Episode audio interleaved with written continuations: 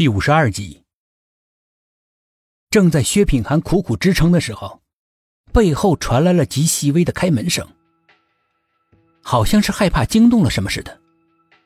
薛品涵回过头，门被悄无声息的打开了。杨若谦手里面拿着一把枪，狞笑着向他走过来，慢慢的举起，将黑洞洞的枪口对准他的脑袋。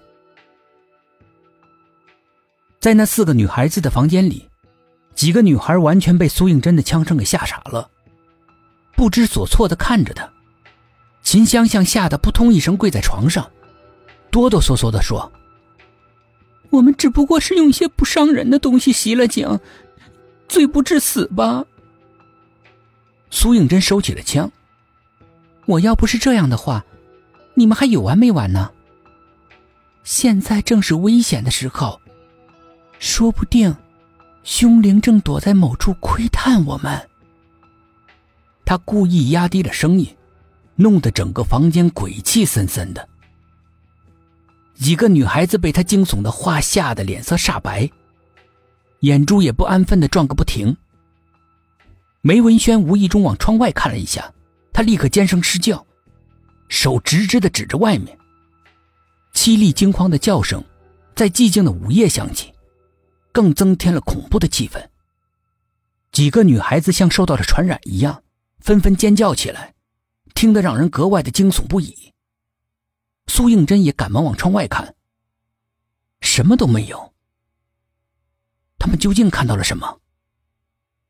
苏应真和沈志远脸色发白的惊恐的对视着。突然，梅若轩狂笑起来，众人都费解的看着他。他笑得上气不接下气的。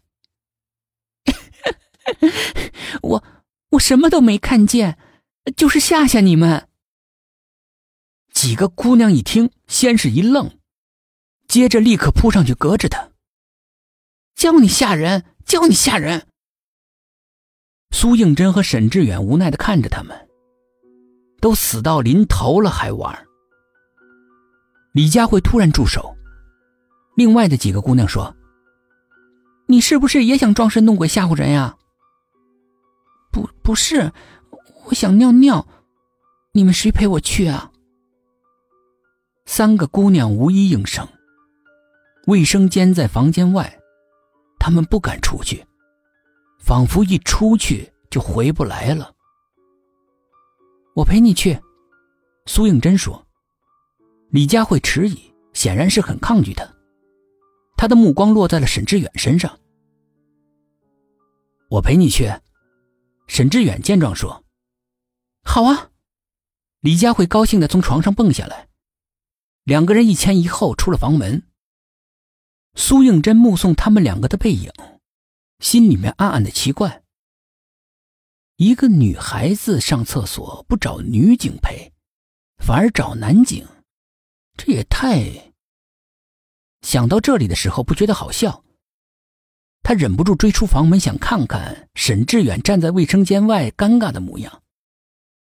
可是这一看不大紧，他顿时就呆住了。一片厚厚的乌云笼罩在了他的心头。苏应真惊讶的看到，沈志远和李佳慧根本就没有去卫生间，而是朝着楼梯口走过去。李佳慧不是尿急吗？